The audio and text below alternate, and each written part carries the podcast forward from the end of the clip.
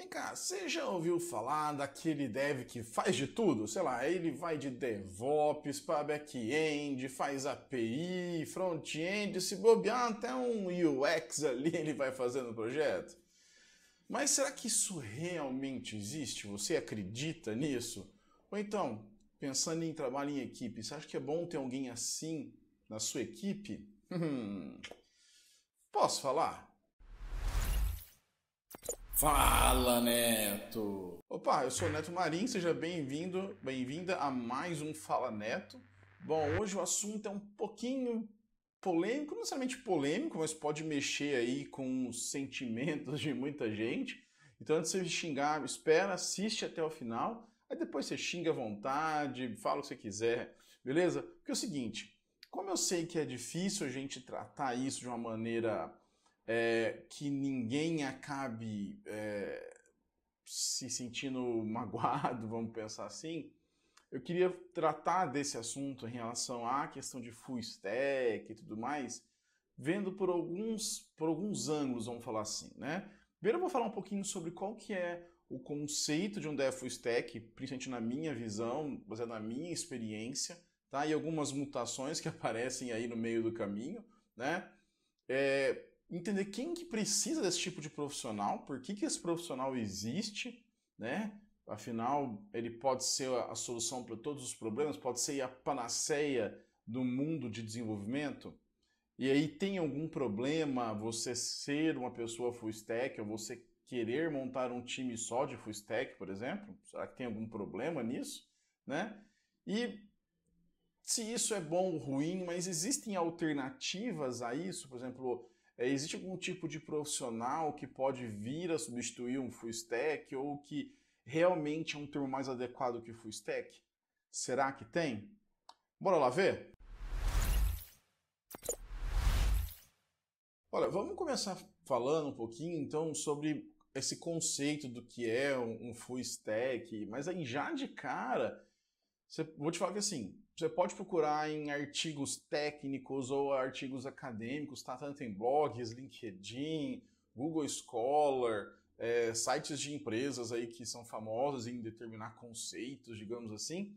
Você vai ver que eles têm, sabe, esses textos todos eles têm algumas convergências, eles convergem para alguns assuntos, mas no geral também acabam divergindo muito. Então a gente não consegue chegar em algo que seja um conceito formal do que é um full stack, do que é uma pessoa que faz isso, ou o que é de fato full stack. Aí vamos dar uma olhadinha, vamos pensar um pouco na definição do termo em si, tá? Não vou nem entrar aqui ainda em conceitos é, de desenvolvimento, porque isso pode estar envolvendo, quando a gente fala de stack, eu não estou falando só necessariamente de código, né? Eu estou falando também de todas as tecnologias que estão ali em volta do desenvolvimento mobile. Então, assim, você pode pensar que o, próprio stack ele é dividido em vários outros substacks, né? Ele é dividido em outros stacks, mas assim, você pode pensar que o que está envolvido no desenvolvimento de um software, né? De forma bem geral. Você tem a parte de infraestrutura,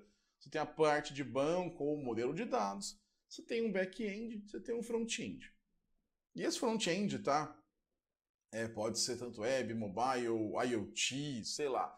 Porque assim, a gente tem lá, se você pensar nos mais. No, não no, no início, mas quando as coisas foram se sedimentando em desenvolvimento de software, você tinha lá na parte de infra, por exemplo, sysadmins, pessoas que eram especialistas em cuidar do ambiente, pôr o servidor para rodar, é, configurar, fazer migração, discos, espaços, enfim.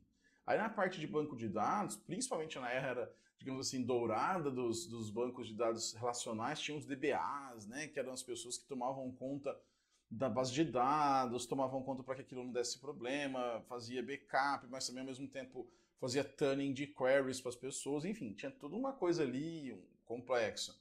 Depois disso, vai ter a parte de, de back-end, né? Então você tem que ter toda a parte de servidor, como que você desenvolve as APIs, ou como que você faz uma integração entre diferentes servidores, ou se você está usando um cliente, um modelo cliente-servidor, você vai ter que desenvolver alguma coisa, sei lá, em PLSQL, em procedures, ou então, sabe, você vai ter que ter alguma coisa desse tipo. E tudo bem, toda a parte lá de, de client-side, né, se você talvez aí tá, me, tá vendo, ouvindo, deve talvez lembrar de um Delphi da vida, de um VB, de um Centura, né? Então, e aí também surgiram as figuras dos webmasters, web designers. Você tinha meio que uns papéis ali bem definidos, né? A, pessoa que era webmaster dificilmente ia fuçar, mexer no banco de dados, né? Porque havia muito ali uma separação.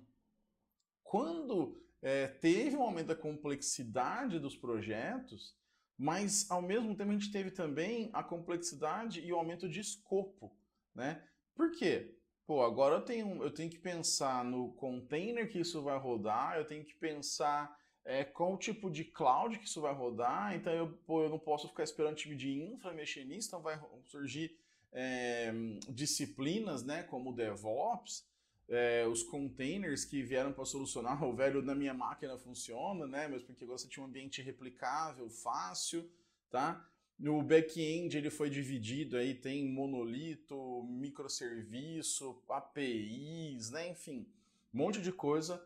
O front-end ele virou também apps, virou mobile web, virou web convencional, até IoT que eu estava falando. E junto com isso, também a gente teve aí toda a questão de estruturação dos processos de desenvolvimento de software. Antigamente você tinha lá é, um CMMI, um waterfall, você tinha umas figuras muito bem definidas, né? E aí agora você tem, digamos que uma todo um planejamento tem que ser feito, metodologias que podem ser seguidas, aí dentro disso você vai ter as etapas então, estou falando de dev, teste, integração contínua, deploy, entrega.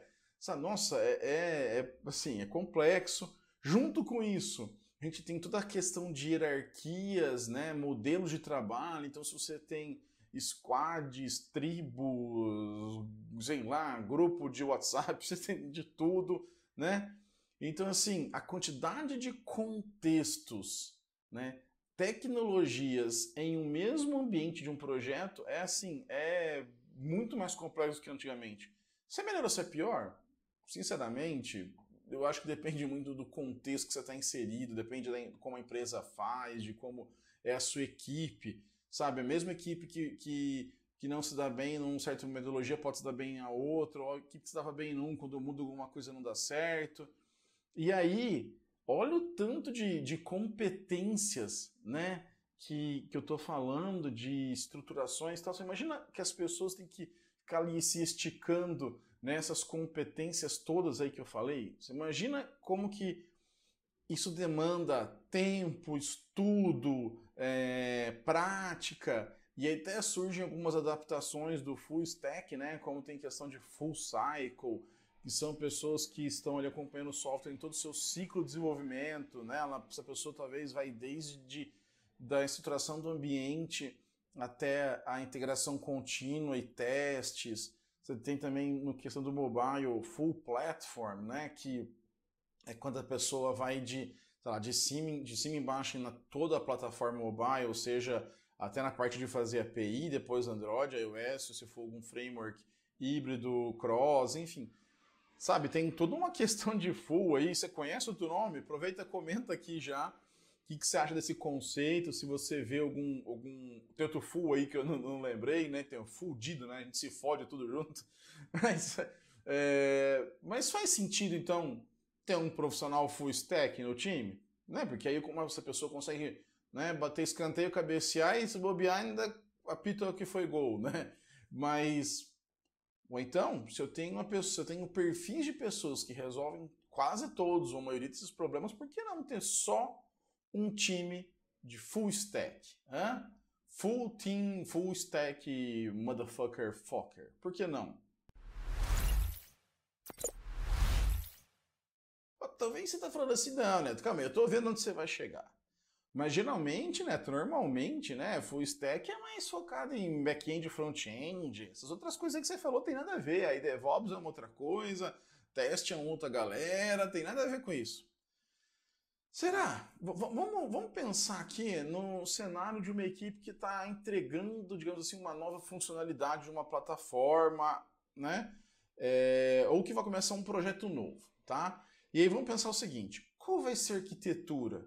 Isso aí vai se acoplar em algo que já existe ou vai ser totalmente novo? Isso que eu estou criando vai ser um monolito, é, ou vai nascer como um microserviço, ou vai ser uma API em cima de um monolito, sei lá, como que vai ser isso?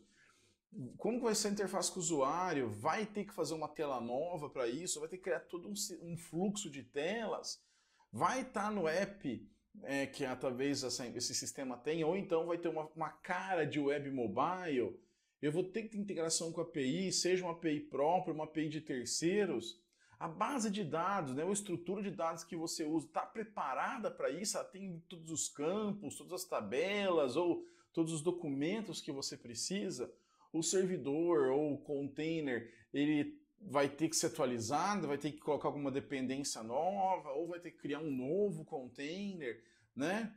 Como vai ser cobertura de testes? Você vai escrever os testes antes, vai escrever alguns antes, ou de integração depois? Como que como que vai ser a cobertura? Não, vamos no mínimo cobrir 50, 70, 80, 100%, né?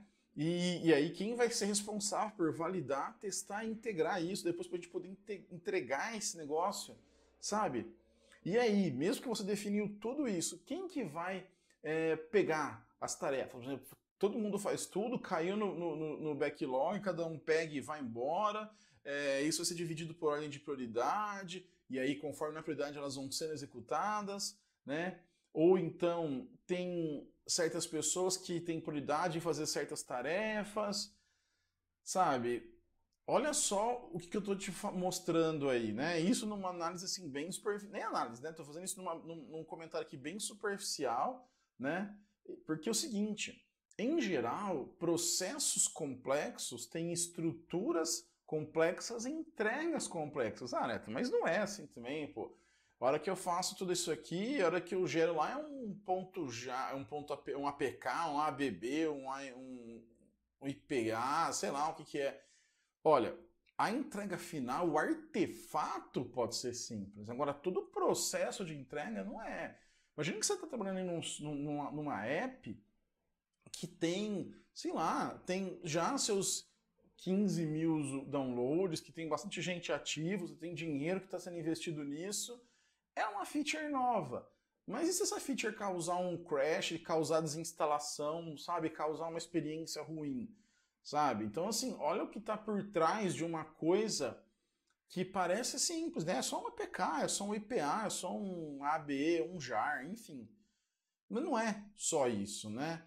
Então, assim, tem que pensar no que eu estou entregando, não no meu artefato de entrega, mas nas, no, no que eu estou entregando como produto, sabe? E, e aí você ter essas pessoas que vão cuidar de tudo isso, me parece uma boa. Não parece para você? Pô, tem essas pessoas que, pô, essa lista que você falou, né? Tu tem aqui três pessoas, essas pessoas pô, faz tudo, velho, faz tudo bate escanteio, cabeceia, pega a bola, vai para frente, apita, começa o jogo, né? Olha, realmente é uma, é uma coisa interessante você pensar na questão dos times multidisciplinares, né? Onde qualquer um, teoricamente, pode resolver coisas, né? Pode resolver alguma coisa que chegue, um bug novo, tal. É, não crio tais dos silos de conhecimento, sabe? Que quando, tipo, ah, não, essas pessoas. o Neto manja muito da parte do Android. O Joãozinho manja, ah, o Joãozinho manja muito de, de API. O, a Mariazinha manja muito, ela manja muito do é, Webmaster, né? Da parte de JavaScript. Aí tem a Luana aqui que cuida da parte de, sei lá, de testes. Você cria meio que uns silos onde essas pessoas são especialistas naquilo que elas estão falando. Olha, parece interessante, né? Vamos lá, vamos, vamos analisar aqui. Eu acho que, pô, Neto, você só falou coisa boa, cara. Você achei que você ia falar mal dos negócios? Não, não tô aqui para falar mal, tô aqui pra gente refletir isso junto. Você conhece aquela música do Titãs, Polícia, sabe? Polícia para quem? Mas eu sou péssimo para cantar, vou espantar vocês, mas sabe essa música, né? Bom, é mais ou menos por aí. Você já parou para pensar que por que né, empresas como o Google, é, com equipe que custam milhões de dólares, não são compostas por full stack? Tinha reparado nisso já?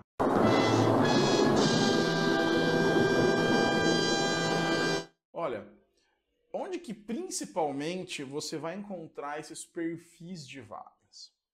E aí, para gravar esse, esse episódio, eu fui olhar, além de, de colegas que eu conheço da área, de, de, da minha experiência, eu fui olhar vagas, em, principalmente no LinkedIn. Eu gosto quando eu vejo de referência procurar LinkedIn, eu sei que tem Glassdoor, galera, eu sei que tem um monte de outra coisa, mas eu pego uma fonte que para mim é um pouco, reflete bem aí a realidade, que é, por exemplo, o LinkedIn. Então, você vai encontrar perfis dessas vagas, essas pessoas que eu falei, que preocupam com toda aquela lista de coisas que eu falei. Você vai encontrar muito dessas vagas em é, consultorias, e aí você tem consultorias das mais diferentes é, especialidades, você tem aquelas que são os body shops, né, onde é, ele vai pegar você e alguém para você, Neto, eu estou precisando de um cara, de uma pessoa aqui iOS foda, eu vou ligar para Joana, fala, Joana, você manja iOS, né? Então eu vi aqui no seu currículo, te contrato, às vezes nem é da empresa e aí já aloca direto, então você fica ali meio como intermediário, né? Ou você também tem equipes inteiras ou projetos inteiros que são alocados para certas outras empresas. Então, por exemplo, vou falar de um caso pessoal, eu, te, eu trabalhei no desenvolvimento é, de, um, de um software, de um app, que ia rodar num tablet para substituir ficha de aluguel de carros. Quando você chegar para alugar um carro, tem que preencher e tal. Era um, um, tab, um software para um tablet. Eu era, sei lá, quinterizado, porque a empresa que, que, que, que era essa locadora de carros, ela contratou a empresa que fazia o sistema dela geral para fazer essa parte nova. Essa empresa não tinha expertise mobile, aí contratou uma empresa de mobile, o nome inclusive era Mob, blá blá blá, alguma coisa. Só que essa empresa não tinha ninguém focado mais em Android, porque eles focavam mais em sistemas é, relatórios, workflow. Aí me contrataram. Então, olha só, eu era já o, quarto na cadeia aí, né? Então, assim, é, é, um tipo de consultoria. Então, se a pessoa, por exemplo, aí nesse momento, eu tive que me virar, porque eu era tipo um freela. Então, eu me virei em, no back-end, eu virei arrumando banco de dados, eu fiz os testes, eu eu gerei o aplicativo que eles iam testar, gerenciei todos os testes, sabe? Era a famosa Eukip, né? Então, assim, é mais ou menos isso. Aí o, essa parte também é, vai muito de outsourcing, né? E aí você também, de repente, pode ter um software inteiro, não só uma locação. Então, eu não quero, não, eu não quero uma equipe cuidando dessa minha feature ou isso aqui. Eu quero isso aqui, tá aqui a especificação e me dá é, o projeto, tá? Também é muito comum você ter esse tipo de perfil, e eu também passei já por isso, que é trabalhar com startups, né? ou empresas ali embrionárias. Cara, nesses ambientes, bicho, você vai ter que fazer de tudo. Você vai ter que passar café, encher a geladeira com água, o filtro, fazer o back-end, testar ou não sei o que lá, subir uma versão nova do, do, do ambiente. Sabe, você tem que fazer. Porque as empresas, é, no começo, elas hoje têm startups que pô, nem deveriam ser mais chamadas de startups, né? As empresas estão com milhões e milhões é, que foram captados em investimento. Estou falando de fase embrionária mesmo. Então você tem que fazer, sabe? É entrar, acreditar no produto, você é contratar talvez com. Ó, não, eu gente queria o de mobile, mas cara, se você souber também fazer uma API aqui, usar um, um tal coisa. Por isso que muitas empresas, por exemplo, acabam indo, é, usam muito JavaScript, que aí pode criar um Node para a parte de servidor, criar usar um React Native para fazer o app, sabe? Enfim, tem toda uma questão aí que tem a ver com o estágio de não só de maturidade, né, mas o estágio de, de grana mesmo às vezes, né? E outra coisa que a gente tinha falado que eu fiz, por exemplo, que era meio que uma alocação, é que eu tinha uma empresa de uma pessoa só, né? Eu era a própria empresa. Você tem freela, você pode estar aqui, é, que eu já falei, tem um vídeo aí sobre fazer freela tal. É uma forma de ganhar dinheiro, ganhar experiência, e aí, meu amigo, minha amiga, não tem essa de não, eu só sei fazer isso, eu sei fazer aquilo. Vai cair na sua mão as buchas, você vai ter que resolver. E aí, você vai ser um full stack, né? Então, assim, você vai ser um full stack, tá? É, e assim, como eu falei, eu dei uma olhada no, no LinkedIn para fazer esse, esse, episódio. Vai lá, digita lá Full Stack Developer no LinkedIn, coloca lá Brasil ou coloca Remote, né? Que agora a gente está na época do trabalho remoto. Você vai ver que são essas empresas desse tipo que eu te falei, que estão nesse perfil que eu te falei, tá? Você vai ver que tem muito um foco de front-end e back-end, a gente começou falando desse bloco aqui, que é realmente tem um pouco mais dessa pegada de juntar o front com o back, tá? Mas sempre tem uma menção a container, ou algum tipo de cloud específico, que se você vai ter que fazer coisas no back-end, você vai ter que saber como você faz um deploy, pelo menos você levanta um ambiente de teste, você configura um certo container, né? E assim, ó, quase certeza que vai ter menção a CI/CD, né, ou cobertura de teste, ou algum tipo de teste, sabe? Porque faz, como eu falei, já que você vai ter que mexer, meio que mexer em tudo, né, então você está num cliente alocado. Você não vai falar assim, ah não, ó, não, teste não sei não, teste é o, é o, o João que está vindo aí, o João cuida dessa parte. Você não vai falar isso. Então você vai ter que fazer tudo acompanhamento, tá? Tá duvidando? Vai lá no LinkedIn, por exemplo, e faz esse teste. Ô, ô, Neto, mas você começou a estar falando umas, uns pontos legais de full stack e no final você começou a falar um pouco que pô, tem alguns lados, né, o tipo de empresa. Ficou parecendo que é ruim ser uma pessoa full stack ou então trabalhar numa dessas empresas aí que você falou são coisas ruins. Calma lá. Claro que não tem problema nenhum é, você trabalhar numa consultoria, outsourcing, ser freela, ir para uma startup embrionária, tem nada de errado nisso? Primeiro que você trabalha onde você acha que para você é melhor, seja considerando parte financeira, seja considerando aprendizado, seja considerando oportunidade e, e tudo mais, tá? O que eu quero que você pense junto comigo é o seguinte, antes de você cair no hype, por exemplo, sair comprando um monte de curso, querendo fazer bootcamp, ou começar a estudar trocentas coisas de uma vez só, queria que você fizesse pelo menos assim, uma reflexão, sabe? É, eu falei no vídeo lá, no Você não se torna dev senior em 5 anos. E eu falei lá que leva tempo até você dominar uma tecnologia, ou uma stack, se você preferir.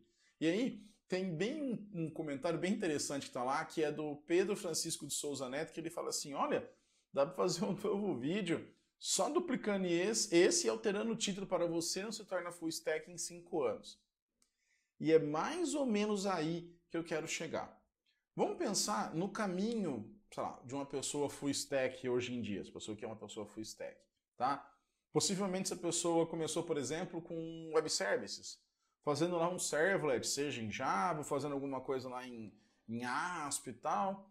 E até porque tinha que testar, tinha que fazer algumas coisas, aprendeu a fazer deploy, né? Sabe fazer o deploy. E como isso talvez na hora que ele fosse montar, se a pessoa fosse montar API, precisava de alguma coisa do banco de dados. Então, pô, aprendeu ali a, a no mínimo, sabe, fazer um, uma estruturação de tabela, criar uma tabela, ou pelo menos saber como é que estude uma tabela. E aí, às vezes dava um probleminha no front-end, aquele campo que ele fez API não estava aparecendo direito no front-end, o front, o, o, dev, o webmaster estava ocupado, essa pessoa foi lá e deu uma mexidinha, quando viu, estava até fazendo umas tarefas aí, né? Então vamos falar um pouquinho até de, de mobile, assim, que é um pouco do meu caminho que eu segui, né? Você está lá fazendo sua app de mobile, consome umas APIs e tal, mas tem que mudar uma coisinha no serviço. Ah, aquela API retornou um campo a menos, um campo a mais, eu quero mudar, papapá. O cara de front de back-end, a pessoa de front-end está ocupada, você vai lá, faz um checkout, muda um pouquinho, sobe, ajusta o ambiente. Pô, aí tem que fazer o teste desse, desse negócio que você fez aí, também faz isso. E aí vai lá, putz, você precisava ajustar isso, dá uma fuçadinha na parte do modelo. Então, olha só, você meio que, de forma da necessidade, você foi ali é, se metendo, digamos assim, nessas áreas que não necessariamente é a sua área principal, tá? E é por isso que eu, Neto Marim, né, pessoalmente, acredito que para alguém se considerar full stack, falar isso com, com boca cheia, né, ou qualquer outro full que você quiser aí, tem que ter uma jornada de experiência até isso acontecer. Sabe, é muito difícil quem sem experiência achar que vai conseguir aprender tudo e ter uma boa performance em tudo, só passando alguns meses e meses consumindo curso, lendo um monte de livros ou vendo vídeos e não passar pelo processo. Sabe? Mas, ô Neto, tem aquele curso aqui do, do fulano, aqui da empresa tal, que fala que é uma formação completa full stack. E diz que assim que acabar o curso dela, dessa pessoa, eu vou ser um dev full stack aí disputado a tapa pelas empresas do mercado. Olha, calma lá. De novo, eu já falei isso no, no vídeo de cursos. Cuidado com promessas. Tá? Se a pessoa quer te vender alguma coisa, inclusive se um dia eu aparecer aqui falando para você que eu fiz um curso fodástico de mobile, duvide. Sabe, a pessoa que quer te vender alguma coisa, ela vai querer contar como aquilo é super bom. Mas a, a realidade, a prática pode ser diferente. Quer ver? Vai lá, é, eu peguei e, junto que eu fiz a, a busca que eu sugeri no quadro anterior, eu fiz o seguinte: Full Stack Developer Júnior. E olha só quantos incríveis resultados eu achei. Né? Então, assim, isso inclusive é perigoso, porque gera uma pressão nas pessoas. Aí talvez estou falando agora com você que, que é uma pessoa mais, não somente inexperiente, mas está entrando nessa área agora, ou está pensando, não, Neto, eu já, eu já domino bem mobile, agora eu quero aprender outro front, back, DevOps, cloud, quero aprender tudo, cara, vou fazer esse negócio, vou ficar foda. Sabe?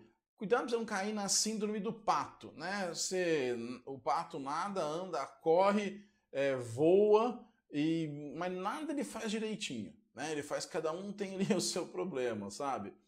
E, e isso pode acabar te atrasando, sabe? Pode acabar gerando um estresse nesse processo, que você vai querer aprender as coisas, porque você cada hora quer ver uma coisa nova, cada hora você está fazendo uma coisa e você lembra, não, agora eu vou usar isso aqui dessa parte. Isso te gera uma frustração, porque você talvez vá por falta de experiência, por falta de prática, você vai ficar às vezes parado em umas coisas bestas, né? E, e, isso vai até te atrasar nesse plano, talvez, de migrar de área, alguma coisa assim. Então, não é que eu não acho que pessoas full stack não existam, tá? Eu tenho uma visão de que é o seguinte, demora muito para alguém se tornar um full stack de verdade, sabe? Uma pessoa que domina é, alguns stacks ou um certo vertical de stacks. Isso não vai acontecer em um, dois, três anos, talvez. Sabe? Ah, depois eu passei por um projeto foda. Pode ser. E aí são. A gente não pode pegar um caso para configurar, para vender isso para uma galera que está, inclusive, entrando na área. Isso pode ser perigoso sabe? Você pode causar, é, como que eu posso dizer, até uma certa decepção com a área, né? E aí você vai ter frustrações nesse processo. E aí, às vezes, nessa ânsia sua por buscar, não, eu sei, pô, eu manjo bem de mobile e eu quero também pegar um pouco de back-end, né? Você pode acabar sendo explorado ou explorada nesse processo. Porque a pessoa fala assim, ah, então eu vou te pagar aqui um pouco menos, ou vou fazer ou então, ah, tipo, tô te pagando isso de você manja bem de mobile, por exemplo, mas é o seguinte, cara, tem que performar igual no back-end e vai lá. E aí, você vai acabar talvez caindo em lugares tóxicos, consultorias, com, com, sabe? Eu sei que tem muitos amigos meus, muita gente tá assistindo aqui trabalha para consultorias, mas toma cuidado, tem consultorias e consultorias. Tem consultorias que te respeitam, oferecem condição de trabalho, equipamento, é, balanço entre vida é, e trabalho. Tem outras que não é bem assim, tá? E vocês sabem muito bem quais são, já ouviram falar, podem perguntar para colegas, enfim, é tudo isso, tá? Porque não adianta você querer correr antes de andar, sabe? Eu tenho duas filhas, a gente via muito isso, talvez você tenha sobrinho, filha, filha, alguma coisa, pode ter visto isso já. A criança começa a dar dois, três passinhos e sai querendo correr, e aí já pumba cara no chão. Então, assim, não adianta. Vai ser a mesma coisa com o desenvolvimento. Se você está começando, sabe? Primeiro, se dedique a alguma coisa, entenda como você fez aquilo. Estou falando para você ir a fundo, ser um expert numa coisa, é, e aí você aprende uma próxima, vai virar um expert na outra. Não, não estou falando nada disso. Nós vamos falar um pouquinho sobre, sobre essa parte no, no próximo bloco aí. Mas é, pense que é bom você pelo menos fazer alguma coisa direito antes de você querer sair correndo para outra coisa. Né? Então, não adianta querer correr sem saber andar. Então, assim, gente, é claro que existem pessoas que trabalham bem em várias stacks. É óbvio que tem, tá? Mas você pode ver, pega algumas pessoas talvez que você admire, que você siga em redes sociais, ou trabalhe com você. Pode ver como isso leva tempo, são pessoas experientes, sabe? Elas têm, às vezes, década né, de, de experiência em desenvolvimento de software, é, geralmente essas pessoas não tiveram muita escolha, caíram em projetos que foram empurrados, que nem foi para vocês do, do Freela que eu fiz lá de, de, de um software para locador de carro. Até quando eu tinha é, trabalhando numa startup, eu tinha que fazer back-end junto, porque, cara, tinha que fazer, era o que tinha que aprender. Eu sabia o Java mais do mobile, fui atrás de JCP, de JB na época, a gente usava muito Java nessa empresa. É, inclusive, depois que eu tive a minha startup, eu construí toda a estrutura do, back-end em AJB, ela tinha saído JB3, tá? Então, assim, é, você tem essas pessoas, é óbvio que você tem, sabe? É, mas, assim, você tem que entender que isso vai levar tempo, que isso vai te consumir tempo e esforço, tá? Mas, ô Neto, se for stack tem todas essas questões que até agora eu fiquei em dúvida, talvez você tenha ficado em dúvida, e meu, meu objetivo é colocar uma dúvida aí na sua cabeça, mas eu não quero me limitar só em uma coisa muito específica. Sei lá, eu estou no meio da minha carreira, ou eu estou querendo migrar de carreira, não quero ficar numa coisa muito específica. Olha, eu acho que você está certo, sabe? Você tem que aí ter o balanço, que eu já citei isso em outros vídeos, tem lá no livro do Zeno, tem no vídeo também do, do Lucas Montano, que é a questão do balanço entre generalista e especialista, sabe? A gente, normalmente, um, uma boa pessoa desenvolvedora tem a necessidade de entender como as outras coisas funcionam. Sabe, porque quando você vai fazer uma nova funcionalidade, por exemplo, você consegue enxergar onde aquilo está inserido e aí propor talvez uma solução melhor, ou já está atento a coisas que podem dar errado. Ou seja, ter uma visão mais ampla do sistema, da solução mesmo como um todo. E aí eu gosto muito de um termo que eu tinha ouvido falar, mas aí fazendo é, esse episódio aqui eu consegui é, ler mais sobre esse assunto, que é a questão do T-shaped developer, né? Ou dev em forma, dev em T, desenvolvedor em T. Bom, eu não vou prolongar muito aqui nessa parte, porque eu quero fazer um episódio só sobre isso, que eu acho que é uma maneira muito boa de se tocar a sua carreira. Tá? Mas resumindo, vamos pensar no T e a parte horizontal do T, que fica em cima, é como se fosse a envergadura do que você conhece de uma forma mais geral. Então, por exemplo, é, eu conheço um pouco lá de Java e de Python o suficiente para fazer um back-endzinho legal. Assim, nada talvez muito avançado em nenhuma dessas, mas já sei também configurar alguns containers, sei usar alguns dos serviços mais específicos de cloud, porque eu usei no projeto, né? Conheço até um pouquinho aí de JavaScript para mexer numa tela com Angular e tudo mais. E aí até, sei lá, ou então você cons consegue fazer um, um, servi um serviço no mobile para consumir uma API, por aí vai, tá? Depois você tem o corpo do T, né? Que seria algo onde você se aprofunda.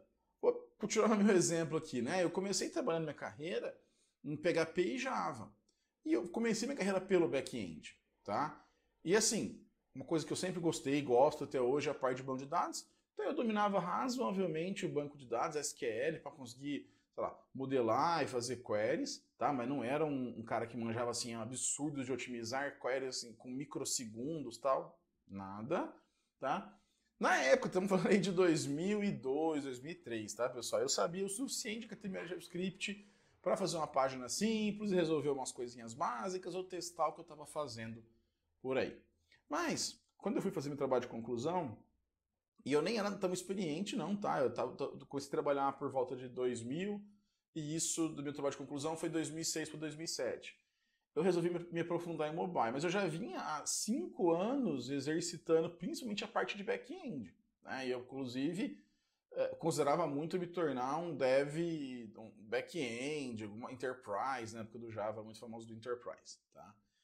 Mas resolvi me aprofundar em Android, em mobile. Primeiro no Java ME, passei também um pouquinho por iOS e depois no Android.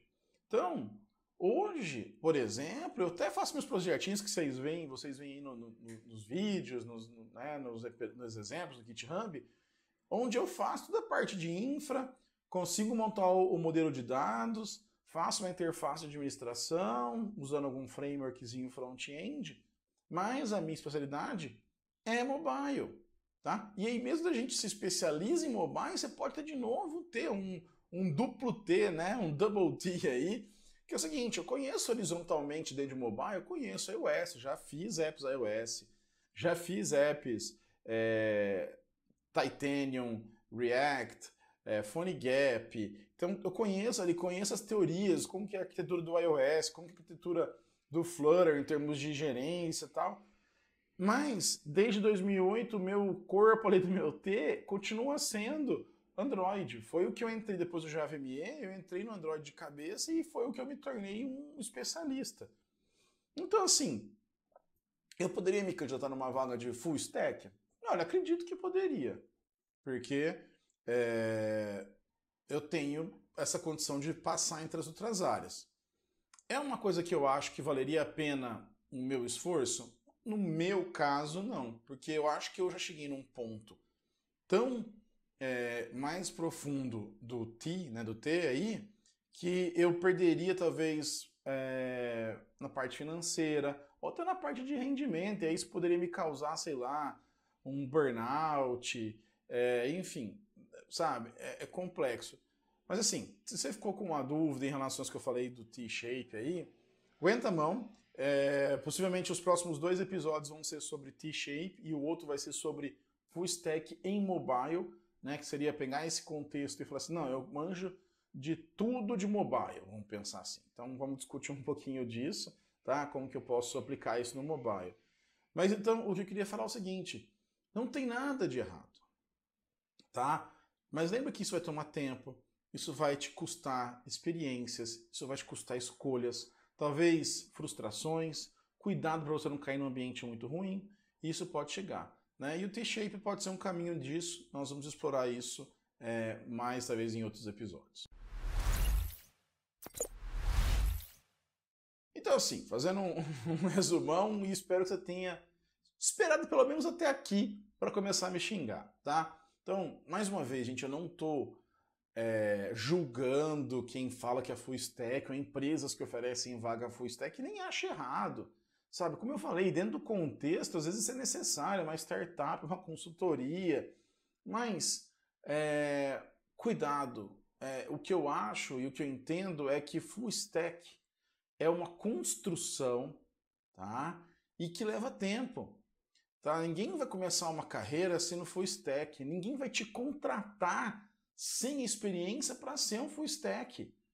Entendeu? É a mesma coisa que você pegar uma pessoa que é ajudante de pedreiro e, e contratar para subir um prédio. Não, mas eu sei fazer parede. Então, é uma parede em cima da outra. Manda bala aí que tá tudo certo. Sabe? É... E se fizerem, fique esperto. Pode ser algum golpe, ou que eu falei de exploração, sabe? Estão te vendendo contrata você como júnior, te vende como pleno, ou te vende como sênior, te paga como júnior. Então, tome muito cuidado, tá? Se você está no começo de carreira, você está me vendo aqui, está me ouvindo e você está no começo de carreira. Olha, vá com calma, não se precipite, aprenda conforme as oportunidades vão aparecendo. Sabe, eu, estava esses dias no, no, no Twitter com uma thread do Valmir e tal, é, onde quem falou sobre aprender novas APIs, né? Em que, ah, conforme vai precisando. Cara, eu faço isso desde 2006, sabe? Eu tenho uma coisa que eu vou começar a fazer, eu não saio ali, sai uma API nova do Android, e aí sai lendo toda aquela API, toda a versão nova e tudo, todos os métodos. Para quê? Não tem necessidade, sabe? É, vai indo aos poucos, conforme você precisa de um projeto, ah, agora eu vou usar um, um, Bluetooth, agora eu vou usar uma coisa de pagamento, agora eu vou usar animação, que quero melhorar. Vai indo aos poucos, sabe? É óbvio que fazer, que estudar não faz mal, mas não tem que sair afobado para cada framework novo, cada linguagem que fica famosa, sabe? Não faz mal, mas talvez esse, é, esse excesso de cobrança, esse excesso de querer fazer tudo vai te levar a um burnout, ou se frustrar com a área e quiser se afastar e vender coco na praia, sei lá, sabe? Então, tome cuidado, entenda para que você está fazendo aquilo, entenda a necessidade do que você está fazendo aquilo e vá conforme as oportunidades vão aparecendo. Seja estudar alguma coisa no seu horário fora de trabalho, seja dentro de uma feature da sua empresa, olha, eu vi que isso aqui tem um pouco de, de, de back-end, eu tô querendo aprender um pouco mais. Posso pegar essa feature que é mais simples, Entendeu? Você pode começar a fazer algumas coisas que vão te levar a ser uma pessoa que navega entre vários stacks. Mas pense em ser versátil, sabe? Pense em ser aquela pessoa que consegue ajudar em várias coisas. E se você é experiente, tá aqui, tá até talvez você, nossa, Neto, você tá falando merda aí. Cara, ótimo. Aproveite a mobilidade entre essas áreas, sua habilidade, suas, suas variações de habilidades, e seja uma pessoa versátil. E eu acredito que esse estilo T-shaped que eu falei aí, inclusive, é mais proveitoso. Beleza? Ufa, é isso. O episódio acabou ficando um pouco longo.